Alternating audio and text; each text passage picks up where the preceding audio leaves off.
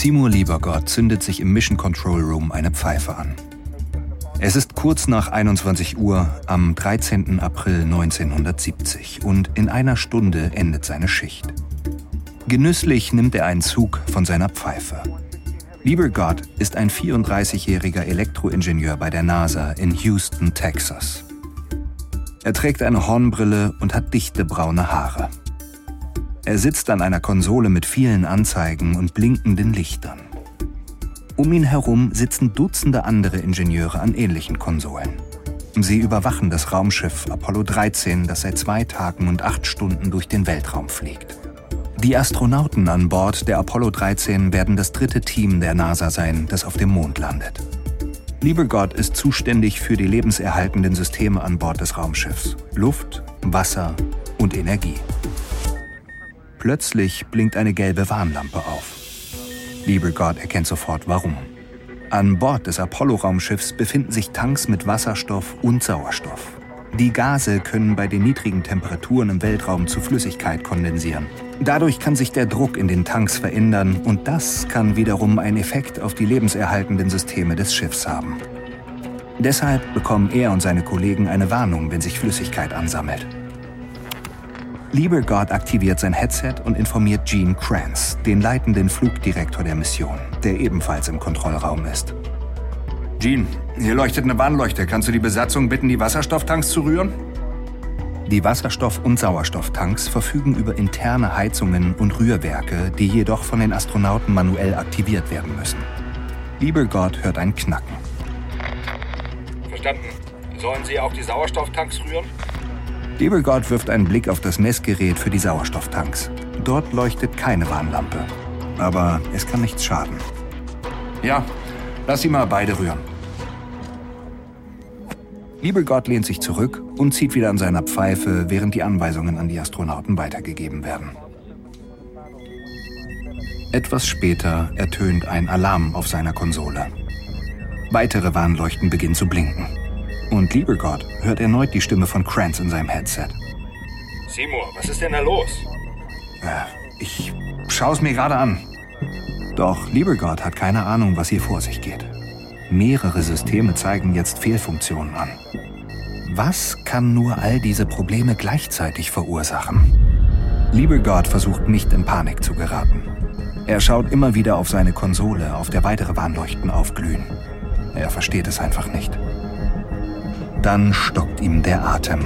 Die Anzeige für Sauerstofftank 2 steht auf Null. Plötzlich, ohne Vorwarnung. Wenn sie nicht schnell etwas unternehmen, könnte den Astronauten die Luft ausgehen. Gefangen im Inneren des Raumschiffs würden sie langsam ersticken. Dann hört er eine andere Stimme in seinem Headset, die des Astronauten Jim Lovell, der sich aus dem Weltraum an Mission Control wendet. Houston, wir haben ein Problem.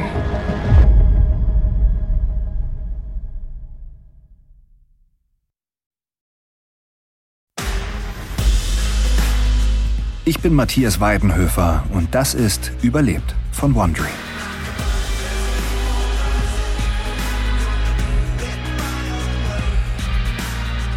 Im Jahr 1970 genoss die National Aeronautics and Space Administration, kurz NASA, in den USA ein noch nie dagewesenes Prestige. Ein Jahr zuvor, mitten im Kalten Krieg, hatte die Behörde mit den bemannten Mondlandungen der Missionen Apollo 11 und 12 den Wettlauf ins All gegen die Sowjetunion gewonnen. Man ging davon aus, dass auch die dritte Mondlandung mit Apollo 13 ein Triumph werden würde. Doch es kam anders. Dies ist Folge 1 von 4. Houston, wir haben ein Problem.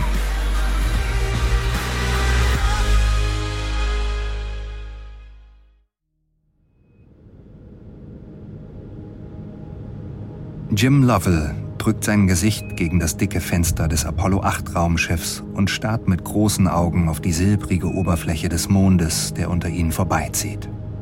Er hat einiges durchgestanden, um so weit zu kommen. Es ist Weihnachten 1968 und er hat monatelang für diese Mission trainiert. Die NASA ist entschlossen, im Jahr 1969 den ersten Menschen auf den Mond zu bringen. Doch als im Jahr zuvor bei einem Testlauf für Apollo 1 drei seiner Kollegen ums Leben kamen, stand sein Traum, einer der ersten Astronauten auf dem Mond zu sein, kurz vor dem Aus. In der Zwischenzeit sind die Raumschiffe sicherer gemacht und mehrere Missionen erfolgreich durchgeführt worden. Bei der Apollo 8 Mission soll die Crew aus drei Astronauten den Mond umrunden. Was Lovell am Mond am meisten beeindruckt, ist seine Kargheit. Es gibt kein Leben keine Farben, nichts außer Felsen, Staub und vor allem Krater. Tausende von ihnen, einige sind viele Kilometer breit. Voll Ehrfurcht denkt er, dass sie schon seit Millionen von Jahren da sind, ungestört und ungesehen, bis jetzt. Es ist der schönste Moment seines Lebens. Dann bemerkt er etwas. Es ist ein Berg. Er hat die Geographie des Mondes genau studiert und kann sich nicht erinnern, dass es hier einen Berg gibt. Er beugt sich vor und stupst einen seiner Kollegen an, der zu seiner Rechten aus dem Fenster starrt. Hast du diesen Gipfel schon mal gesehen? Ja, nee, noch nie. Das heißt, ich habe ihn entdeckt. Und ich darf ihn benennen. Von nun an heißt er Mount Marilyn. Die beiden anderen Astronauten grinsen und rollen mit den Augen. Aber Lovell lässt sich von ihren Sticheleien nicht beirren. Er benennt den Berg nach seiner Frau, Marilyn. Und bei seiner nächsten Mission zum Mond wird er hoffentlich dort unten landen und ihn aus nächster Nähe sehen können. Jim Lovell betritt einen tristen Konferenzraum im Raumfahrtzentrum der NASA in Houston. Es ist Ende 1969, fast ein Jahr nachdem er und die Apollo 8-Besatzung von ihrer Mondumrundung sicher zur Erde zurückgekehrt sind. Seitdem ist viel passiert. Im Juli ist Neil Armstrong als erster Mensch auf dem Mond gelandet.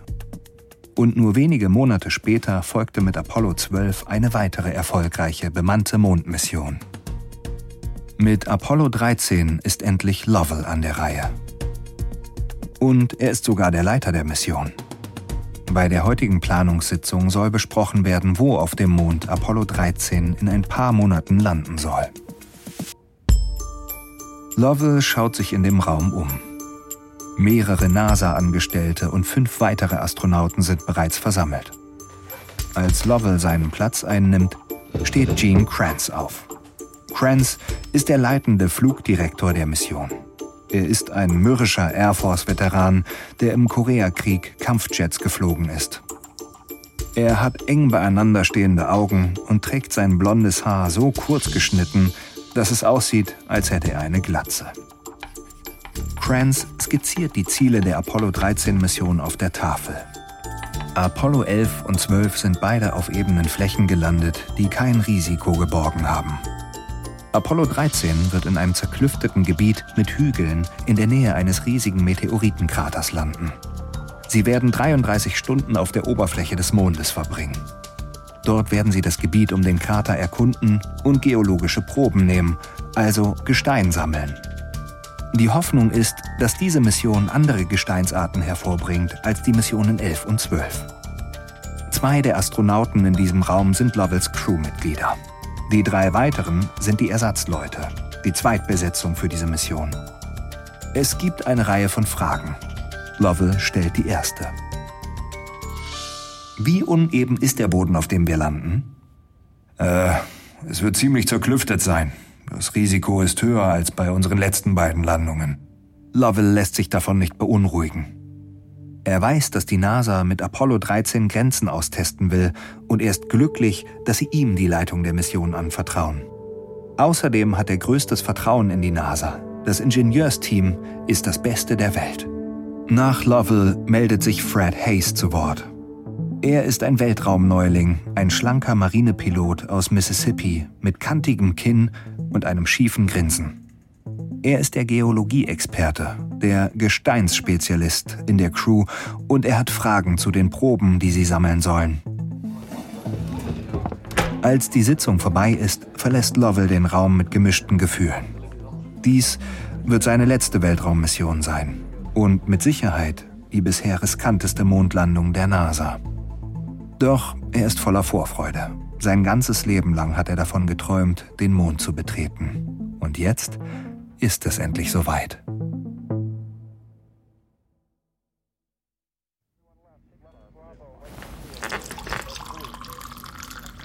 Seymour Liebergott trinkt einen Schluck Kaffee.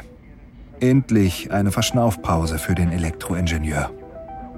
Es ist März 1970, einige Wochen vor dem Start der Apollo 13 Mission und die Teams der Mission Control führen einen Testlauf durch.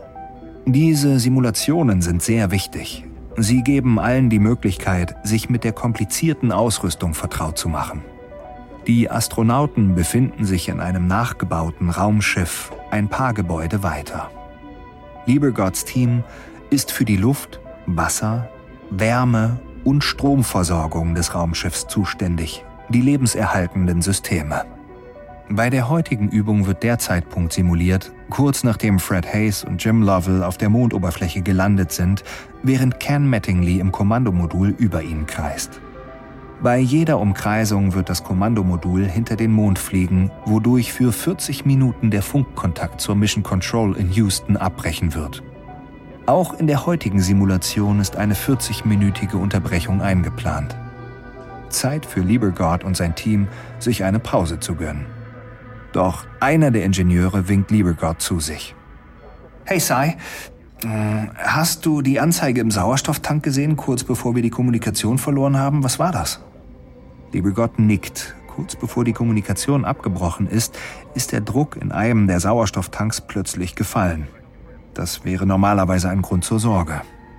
Äh, ja, habe ich gesehen. Das ist irgendein Systemfehler. Die Übertragung der Daten gerät immer durcheinander, wenn das Schiff hinter dem Mond verschwindet. Sogar bei den Simulationen. Wahrscheinlich ist das nur ein Test, um zu sehen, ob wir cool bleiben. Nach einer halben Stunde kehrt Liebergott an seine Konsole zurück und wartet darauf, dass die Astronauten aus dem Funkloch auftauchen. Wenige Sekunden später hört er die Stimme des Astronauten Ken Mattingly. Houston, hören Sie mich? Wir haben den gesamten Sauerstoff an Bord verloren. Ich wiederhole, kompletter Verlust von Sauerstoff. Liebergotts Blick fällt auf seine Instrumente, die gerade wieder beginnen, Daten zu registrieren. Fassungslos erkennt er, dass Mattingly recht hat. Die Anzeigen der Sauerstofftanks sind auf Null. Stöhnend lässt er seinen Kopf in die Hände sinken. Es war wirklich ein Test, aber nicht um zu sehen, ob die Ingenieure einen kühlen Kopf bewahren. Es ging um den Ernstfall. Wutentbrannt weist ihn Gene Kranz zurecht. So etwas darf nie wieder passieren. Lieber Gott ist froh, dass es nur eine Simulation war. Auch wenn er sicher ist, dass ein kompletter Sauerstoffverlust äußerst unwahrscheinlich ist. Da müssten schon mehrere Dinge zusammenkommen und versagen. Es wäre sinnvoller, sich mit realistischen Szenarien zu beschäftigen. Jim Lovell und seine Besatzungsmitglieder eilen den Flur des Raumfahrtzentrums in Houston hinunter zu dem tristen Konferenzraum. Lovell ist beunruhigt. Gene Kranz hat sie gerade vom Training zu einer Notfallsitzung gerufen. Es ist der 8. April 1970, nur drei Tage vor dem Start der Apollo 13 Mission. Wenn Kranz das Training jetzt unterbricht, muss etwas ernsthaft schiefgelaufen sein. Lovell und seine Kollegen betreten den Raum. Kranz und zwei Mitglieder des Ersatzteams der Mission sind schon da. Aber nicht Duke Johnson, der dritte Ersatzmann. Lovell ist überrascht, ebenfalls den Arzt der NASA vorzufinden, der für den Gesundheitszustand der Astronauten während der Mission verantwortlich ist. Er fordert sie mit einer Geste auf, sich zu setzen. Duke Johnson hat sich bei seinem Kind mit den Masern angesteckt. Ihr hattet alle Kontakt, das heißt, wir müssen entsprechende Maßnahmen ergreifen. Der Arzt erklärt, dass vier der Astronauten laut ihren medizinischen Unterlagen schon die Masern hatten und daher immun sind. Nur Ken Mattingly nicht, der Pilot. Wir können nicht riskieren, dass Ken während der Mission krank wird. Ich habe mich mit Gene beraten. Wir nehmen ihn aus dem Programm und ziehen Jack Swigert vom Ersatzteam in das Hauptteam. Lovell springt auf. Er kann es nicht fassen. Es sind nur noch drei Tage bis zum Start. Ihr könnt nicht einfach so die Crew auswechseln. Ich habe mit Kenny ein Jahr lang trainiert. Wir sind ein Team. Tut mir leid, Jim. Aber so lauten nun mal die Regeln. Ein kranker Astronaut könnte die gesamte Mission gefährden. Ken Mattingly schaltet sich in die Diskussion ein. Er weist darauf hin, dass er als Pilot des Kommandomoduls nicht einmal den Mond betreten wird. Die Mission wäre also nicht gefährdet. Er fragt, wann die ersten Symptome auftreten würden, vorausgesetzt er ist überhaupt infiziert. Der Arzt sagt, die Symptome würden erst in zwei Wochen auftreten, aber das ist genau dann, wenn Mattingly das Raumschiff zurück zur Erde fliegen soll. Lovell schlägt frustriert mit der Faust auf den Tisch. Gene Kranz beendet die Diskussion. Jim, Ken, ich verstehe eure Bedenken, aber wir können keinen kranken Mann im Weltraum haben. Und Swigert ist mehr als fähig. Ja, daran zweifle ich nicht, aber wir haben nicht zusammen trainiert. Nun, ihr habt noch drei Tage. Ich schlag vor, ihr nutzt sie. Die Diskussion ist beendet. Lovell lässt den Kopf hängen. Er weiß, dass Kranz seine Meinung nicht ändern wird. Dann schaut er zu Jack Swigert hinüber, einem 38-jährigen Air Force-Piloten aus Denver mit blonden Haaren und blauen Augen. Normalerweise hat Swigert immer ein Lächeln auf den Lippen. Er spricht davon, eines Tages in die Politik gehen zu wollen. Aber im Moment kratzt er sich nur am Hals und sieht furchtbar nervös aus. Er ist nicht der Einzige. Lovell steht auf und weist Swigert und Hayes an, ihm zu folgen. Sie haben sieben Tage bis zum Start und sie werden jede Stunde für das Training brauchen.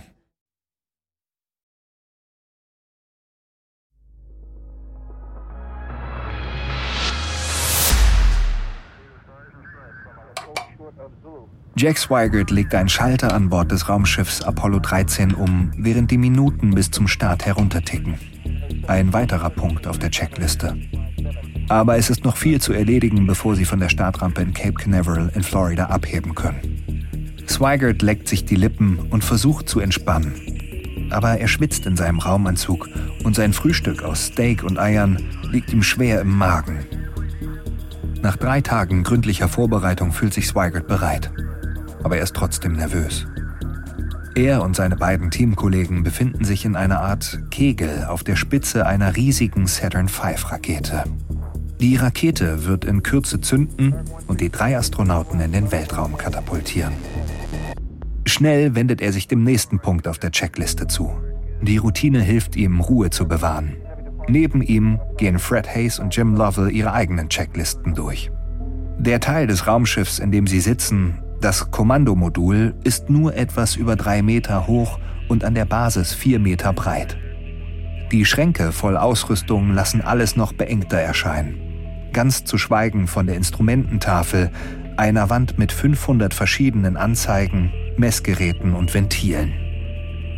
Swigers Rücken schmerzt. Sie liegen mit dem Rücken auf etwas, das die NASA Couch nennt. Aber in Wirklichkeit sind es nur Metallgestelle, die mit Stoff bezogen sind. In der Schwerelosigkeit des Weltraums müssen die Sitze nicht gepolstert sein, aber hier unten auf der Erde drückt der Rahmen nach einer Stunde in Swigers Rücken. Es ist schwer, sich zu konzentrieren. Obwohl die wichtigen Schalthebel auf der Instrumententafel mit Plastikkappen versehen sind, damit niemand sie versehentlich betätigen kann, hat Swigert in seinen Albträumen immer wieder versehentlich den falschen Knopf gedrückt. Es ist seine erste Weltraummission und er ist nervös. Swigert aktiviert sein Headset. Houston, können Sie die Einstellung der Wasserstofftanks überprüfen? Lovell wendet sich ihm zu. Alles in Ordnung, Jack? Ja, ich will nur sicher gehen, dass alles stimmt. Hey, alles läuft perfekt. Du wärst nicht hier, wenn du kein Profi wärst. Zweigelt weiß den Zuspruch zu schätzen. Nachdem der Arzt auf den Besatzungswechsel bestanden hat, hat Lovell alles getan, um Swigert das Gefühl zu geben, Teil des Teams zu sein. Die Zentrale in Houston meldet sich. Ja, sieht perfekt aus, Jack. Fahren Sie fort. Swigert blättert auf die nächste Seite und macht weiter mit der Checkliste. Es dauert weitere zwei Stunden, bis die Astronauten und das Bodenpersonal ihre Vorbereitungen abgeschlossen haben. Dann endlich beginnt der Countdown. T minus eine Minute. Der Start ist für 13.13 Uhr 13 Houstoner Zeit angesetzt und ihre Mission ist Apollo 13, die Glückszahl 13. Bei dem Gedanken muss Swigert grinsen. Die NASA ist eindeutig nicht abergläubisch. Aber das muss sie auch nicht sein. Sie verfügt über die besten Fachleute der Welt. T minus 10 Sekunden. 9, 8, 7, 6, 5, 4, 3, 2, 1, 0. Zweigelt spürt, wie sein Körper vibriert. Das Rumpeln wird stärker. Es ist so laut, dass er kaum etwas anderes hören kann. Die Saturn V-Rakete hebt zunächst langsam ab und nimmt dann schnell an Fahrt auf. Swigert spürt, wie sich der Metallrahmen in seine Wirbelsäule gräbt. Sein Gesicht wird regelrecht zerquetscht und er kann kaum seine Arme gegen die G-Kräfte heben. Er verrenkt seinen Hals, um einen Blick auf den Kilometerzähler zu werfen. 24.000 Kilometer pro Stunde. Ein paar Minuten lang verschwimmt alles. Dann plötzlich, zehn Minuten nach dem Start, fühlt er, wie sich sein ganzer Körper hebt. Es ist, als würde er auf einer Wolke schweben. Swigert blinzelt und dreht sich zu Jim Lovell um, der sich abschnallt. Willkommen im Weltraum, Leute. Seht euch das an. Lovell stößt sich von der Couch ab und schwebt los. Dann macht er einen Purzelbaum in der Luft. Swigert lacht und schnallt sich ebenfalls ab. Sie haben noch viel zu tun, bevor sie in ein paar Stunden die Rakete erneut zünden, um sie auf ihre Flugbahn zum Mond zu bringen. Aber jetzt haben sie erst einmal ein paar Minuten Zeit für Spaß.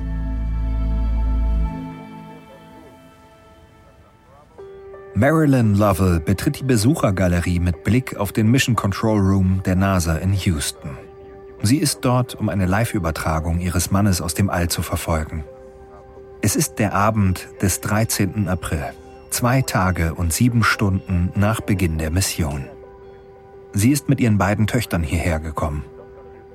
Jack Swigert ist Single, aber die Frau von Fred Hayes, Mary, ist ebenfalls da.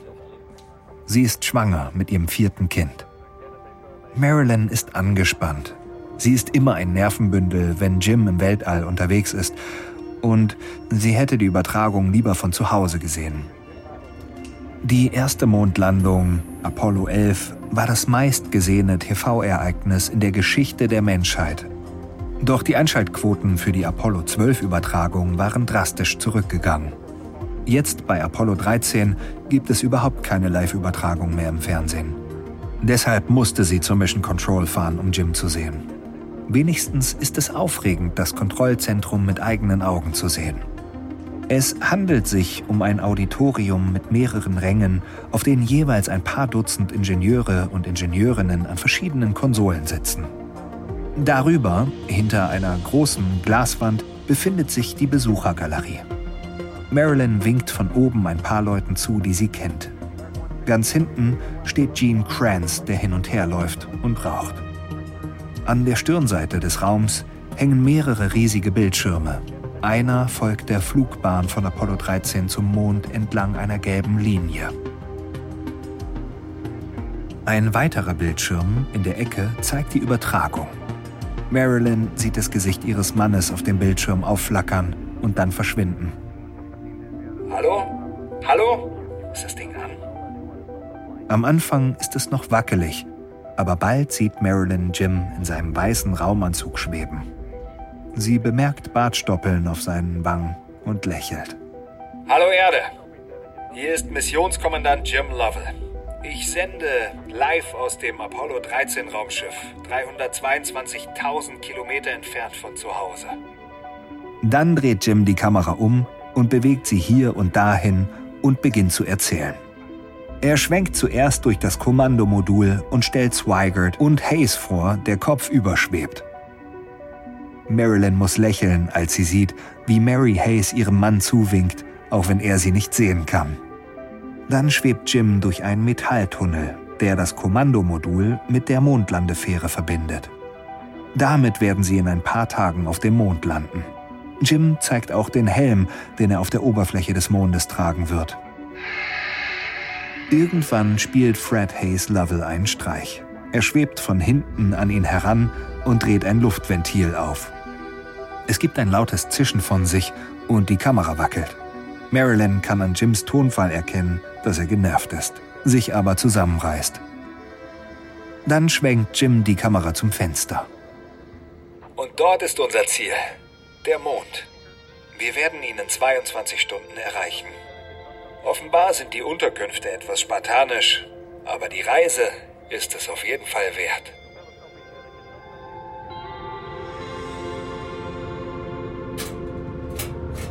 Im Inneren des Kommandomoduls packt Jim Lovell die Videokamera, die er bei der Übertragung verwendet hat, in ein Schließfach.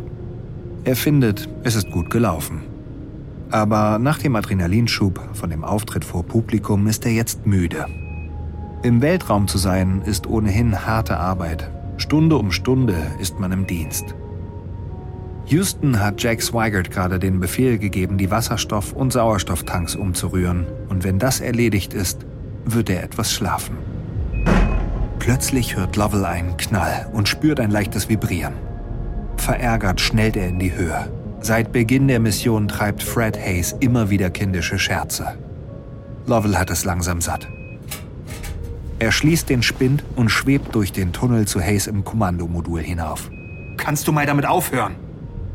Doch als er den Ausdruck auf dessen Gesicht sieht, hält er inne. Die Augen des jungen Astronauten sind vor Angst geweitet. Ich habe nichts angefasst. Lovell blickt zu Swigert rüber, der am Armaturenbrett ist. Warst du das, Jack? Swigert schüttelt den Kopf und sieht verwirrt aus. Plötzlich ertönt ein Alarm. Mehrere Warnleuchten blinken auf und tauchen Swigerts Gesicht in ein unheimliches, gelbes Licht. Lovell hat keine Ahnung, was los ist. Und so wie es aussieht, Hayes und Swigert auch nicht. Schnell stößt Lovell sich von der Decke ab und schwebt nach unten, um die Instrumententafel zu untersuchen. Dann schnappt er sich sein Headset. Als von der NASA ausgebildeter Astronaut und ehemaliger Testpilot der Navy weiß er, wie man in einem Notfall kühl und gelassen bleibt. Aber er weiß auch, dass er schnell handeln und Houston informieren muss, dass irgendwo an Bord etwas nicht stimmt.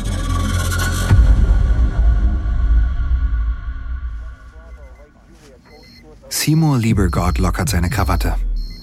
Es ist kurz nach 21.15 Uhr am 13. April in der Mission Control der NASA in Houston. Vor ein paar Minuten hat eine gelbe Warnleuchte angefangen zu blinken und seitdem sind mehrere andere Leuchten dazugekommen. Er hat keine Ahnung, warum so viele Instrumente an seiner Konsole verrückt spielen. Die Anzeigen machen keinen Sinn. Vor allem ein Wert erschreckt ihn. Sauerstofftank 2 ist angeblich völlig leer. Das bedeutet, dass die Hälfte des Sauerstoffvorrats der Astronauten plötzlich weg ist und sie haben noch nicht einmal die Hälfte der Mission hinter sich. Dabei geht es nicht nur um die Atemluft. Das Raumschiff pumpt auch Sauerstoff und Wasserstoff in Brennstoffzellen, wo Elektroden einen Prozess in Gang setzen, bei dem Wasser entsteht. Bei diesem Prozess wird auch Wärme freigesetzt, um das Raumschiff zu heizen und Energie, die in Strom umgewandelt wird.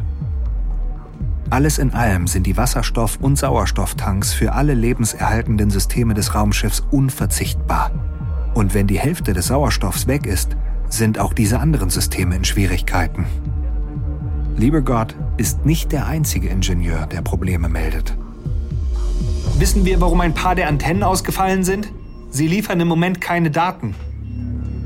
Ich weiß es nicht. Lasst uns die Crew fragen. Vielleicht wissen sie es. Und lasst uns überprüfen, ob ihre Messungen mit unseren hier unten übereinstimmen.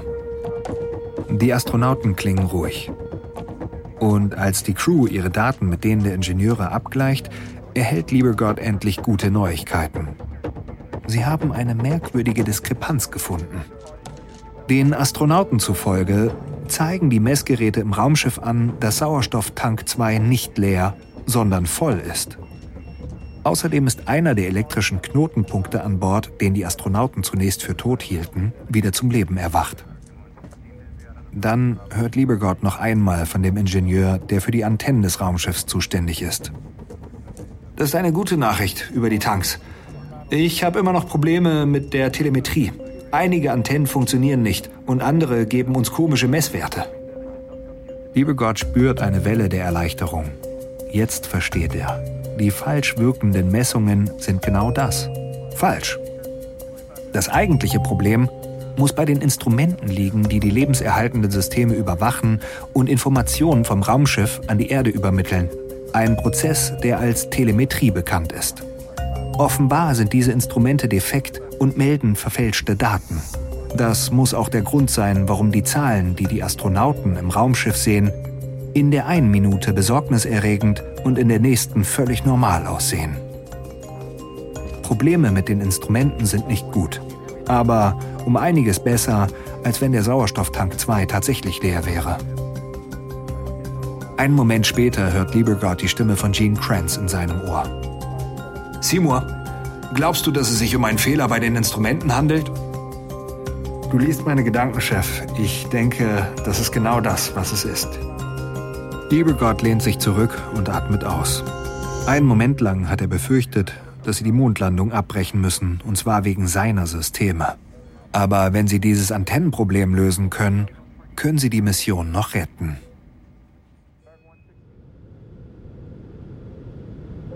Fünfzehn, das ist gut. 17,2, das ist gut. 30 ist aber ziemlich niedrig.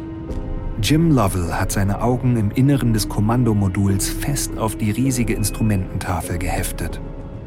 Fred Hayes und Jack Swigert schweben neben ihm und tun dasselbe. Die Anspannung im Modul ist spürbar. Ehrlicherweise gefällt Lovell nicht, was er aus Houston hört. Die Spezialisten sind davon überzeugt, dass die ganze Sache eine Fehlfunktion ist, ein Problem mit den Instrumenten. Aber Lovell ist nicht überzeugt. Er hat eine Explosion gespürt. Da ist er sich sicher. Auch Swigert und Hayes haben sie gespürt. Das ist nicht nur ein Problem mit den Instrumenten. Auf Lovells Anweisung hin untersuchen alle drei jeden einzelnen Messwert und jede Anzeige auf der Schalltafel, um festzustellen, ob irgendwelche Zahlen verdächtig hoch oder niedrig sind. Als Lovell die Anzeige für Sauerstofftank 2 sieht, setzt sein Herzschlag aus. Er wendet sich an Hayes. Sag mal, Fredo, vor einer Minute hast du doch Houston die Anzeige von Sauerstofftank 2 durchgegeben, richtig? Ja, ja, sie hat voll angezeigt. Warum? Weil sie jetzt bei Null steht. Hayes eilt zu ihm rüber, um sich die Anzeige anzusehen. Swigert ebenfalls. Die Sauerstofftankanzeige ähnelt der Tankanzeige eines Autos. Eine Nadel, die auf der einen Seite voll anzeigt und sich dann zur anderen Seite bewegt, die leer bedeutet. Und gerade jetzt ist die Nadel für Tank 2 ganz auf der linken Seite. Lovells Augen gleiten zu einigen anderen Messgeräten. Zu seinem Entsetzen muss er feststellen, dass zwei der drei wichtigen Brennstoffzellen ebenfalls Null zeigen. Hey Leute, der Arzt hat einen plötzlichen Anstieg eurer Herzfrequenz festgestellt. Ist da oben alles in Ordnung? Lovell ignoriert die Frage. Er schwebt zu einem der Fenster, um zu sehen, ob er mit seinen Augen erkennen kann, dass etwas nicht in Ordnung ist. Leider ist das Fenster zu klein und der Winkel zu steil, um das Servicemodul unter ihnen zu sehen. Aber Lovell kann etwas erkennen. Etwas Schönes und Schreckliches zugleich. Neben dem Schiff strömt eine Wolke feiner weißer Kristalle ins All. Sie glitzern herrlich im Sonnenlicht, wie Schneeflocken. Lovell ahnt, woher die Wolke kommt. Die Wolke strömt aus ihrem Raumschiff heraus. Das sollte definitiv nicht passieren. Lovell schluckt schwer. Er bemüht sich, Ruhe zu bewahren und schwebt zurück zur Anzeigentafel, um Houston zu berichten, was er gesehen hat.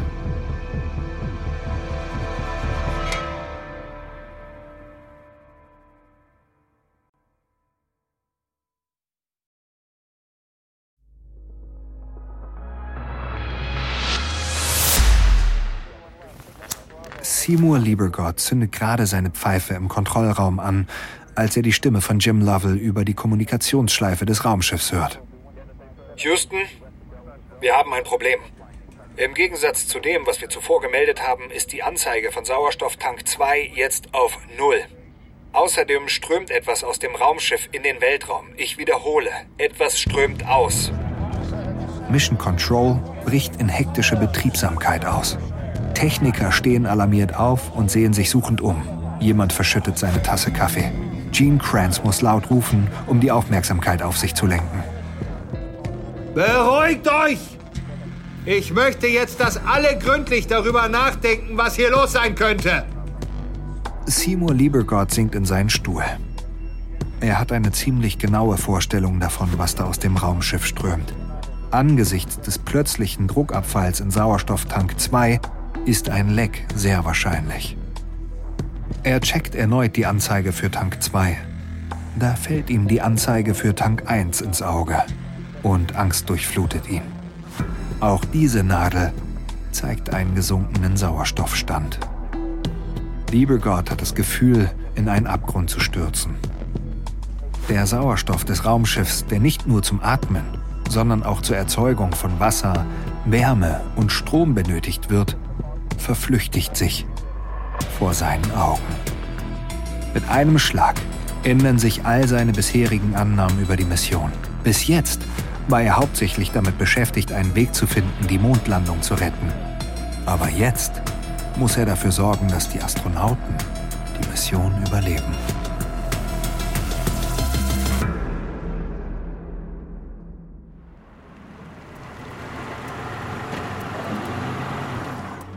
Marilyn Lovell parkt ihr Auto in der Einfahrt ihres Hauses in einem Vorort von Houston. Sie und ihre beiden Töchter sind gerade von der Live-Übertragung von Apollo 13 aus dem All zurückgekehrt. Sie blickt auf die Uhr, während sie den Mädchen ins Haus folgt. Es ist 21.20 Uhr. Sie hatte gehofft, rechtzeitig nach Hause zu kommen, um ihr jüngstes Kind, den vierjährigen Sohn, ins Bett zu bringen. Aber wahrscheinlich schläft er schon. Marilyn schließt die Haustür hinter sich und betritt das Wohnzimmer. Sie lächelt dem Mann von der NASA zu, der auf der Couch eine Zeitschrift liest. Es ist NASA-Protokoll, dass während einer Mission immer jemand bei der Familie des Astronauten ist, um Informationen von Mission Control weiterzugeben und eventuell Reporter abzuwehren. Bevor sie nach oben gehen kann, um nach ihrem Sohn zu sehen, klingelt es an der Tür. Es ist ein Kollege von Jim, Pete Conrad, zusammen mit seiner Frau Jane. Ich hoffe, es ist in Ordnung, dass wir jetzt noch vorbeikommen. Wir wollten hören, wie die Übertragung gelaufen ist. Kommt rein, kommt rein. Als das Telefon in der Küche klingelt, entschuldigt sich Marilyn. Es ist ein Nachbar, der auch bei der NASA arbeitet. Noch bevor Marilyn Hallo sagen kann, fängt er an zu reden. Marilyn, es gibt keinen Grund zur Sorge. Die Russen, die Japaner, alle haben sich freiwillig gemeldet, um bei der Bergung zu helfen.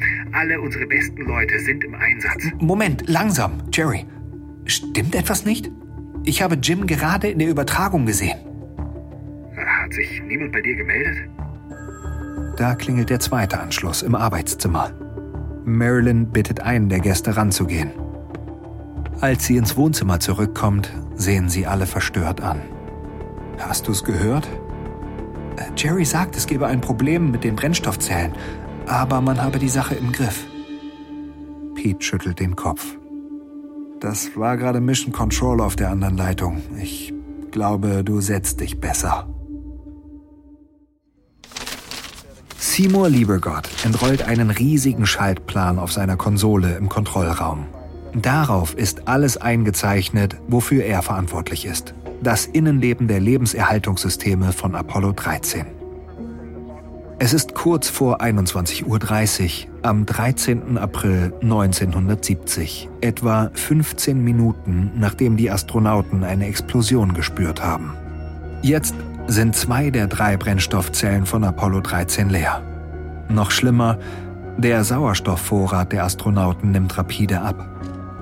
Lieber Gott fährt mit den Fingern über das Papier und sucht verzweifelt nach einer Lösung. Er blickt vom Schaltplan zu seiner Instrumentenkonsole auf. Es ist ein fürchterlicher Anblick. Die Hälfte der Warnleuchten blinkt gelb.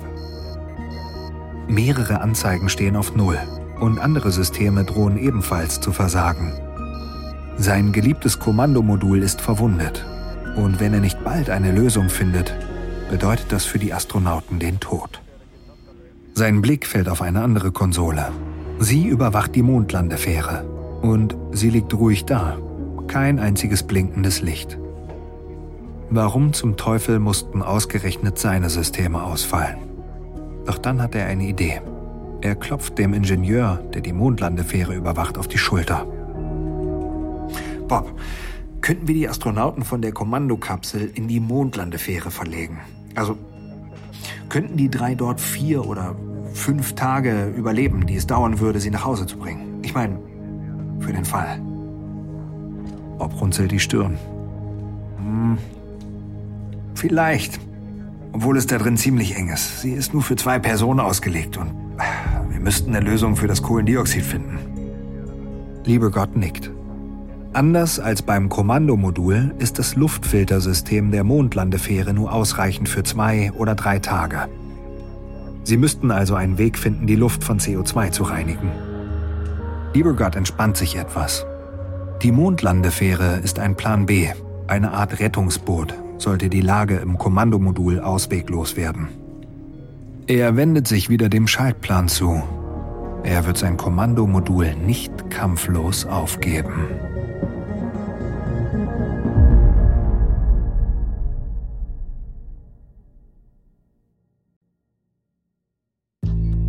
Dies war die erste Folge unserer vierteiligen Serie Apollo 13. Hier noch ein kurzer Hinweis zu den Szenen in diesem Podcast. In den meisten Fällen wissen wir zwar nicht genau, was gesagt wurde, aber unsere Geschichte basiert auf echten Tatsachen und tiefen Recherchen.